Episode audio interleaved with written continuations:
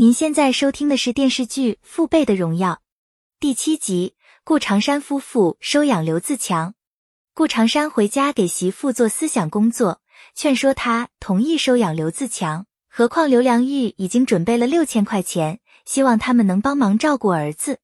刘自强察觉到那存花是想要送走自己，急忙跑出来哀求，表示自己非常能干活。那存花于心不忍，最终答应收养刘自强。陈兴杰没有考上大学，独自去了市里打工。顾长山夫妇过来探望，给他收拾房间，还带了些吃食。梁凤霞想要攒钱给陈兴杰买随身听，音像店老板娘向她透露，歌舞厅来钱快。她认识的姐妹仅用半年时间就买了一辆汽车，听得梁凤霞有些心动。为了能让陈兴杰有一个稳定的生活，顾长山主动去找林恒替陈兴杰谋份工作。局里考虑陈尚友是因公殉职，经过讨论后决定让他顶替陈尚友的名额，明天就可以去林业局的林政科报道。全家人做了一桌好饭菜，本来很热闹开心的气氛，却因为陈兴杰说要复读这句话而冷却。陈兴杰希望继续读书，重新报考大学，也就意味着他要浪费这个得之不易的编制名额。顾兆成和梁凤琴等人举手赞同，但是那存花并不高兴。她知道丈夫争取来的这个名额多么不容易，就连自己的儿子都是临时工，没有转正。也正因如此，陈兴杰心里有些过意不去。宋刘喜安慰他，只有考上好的大学，才是对顾家最好的回报。马小云受梁凤霞委托来给顾家送鸡蛋，顺便把随身听转交给陈兴杰。本来已经把他当未来女婿看待，可当听闻陈星杰要回校复读，瞬间打消了攀亲的想法。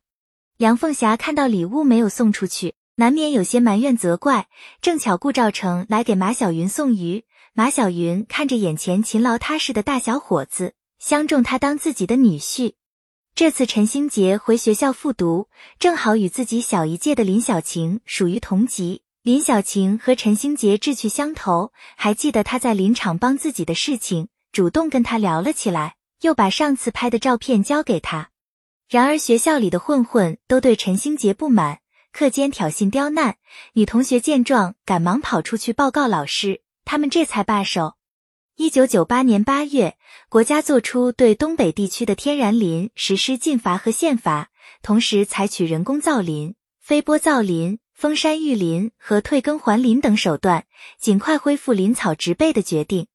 秦燕召集林业工人们，当众宣布要在现有的工人中再减掉一半，否则无法正常维持工人们的工资。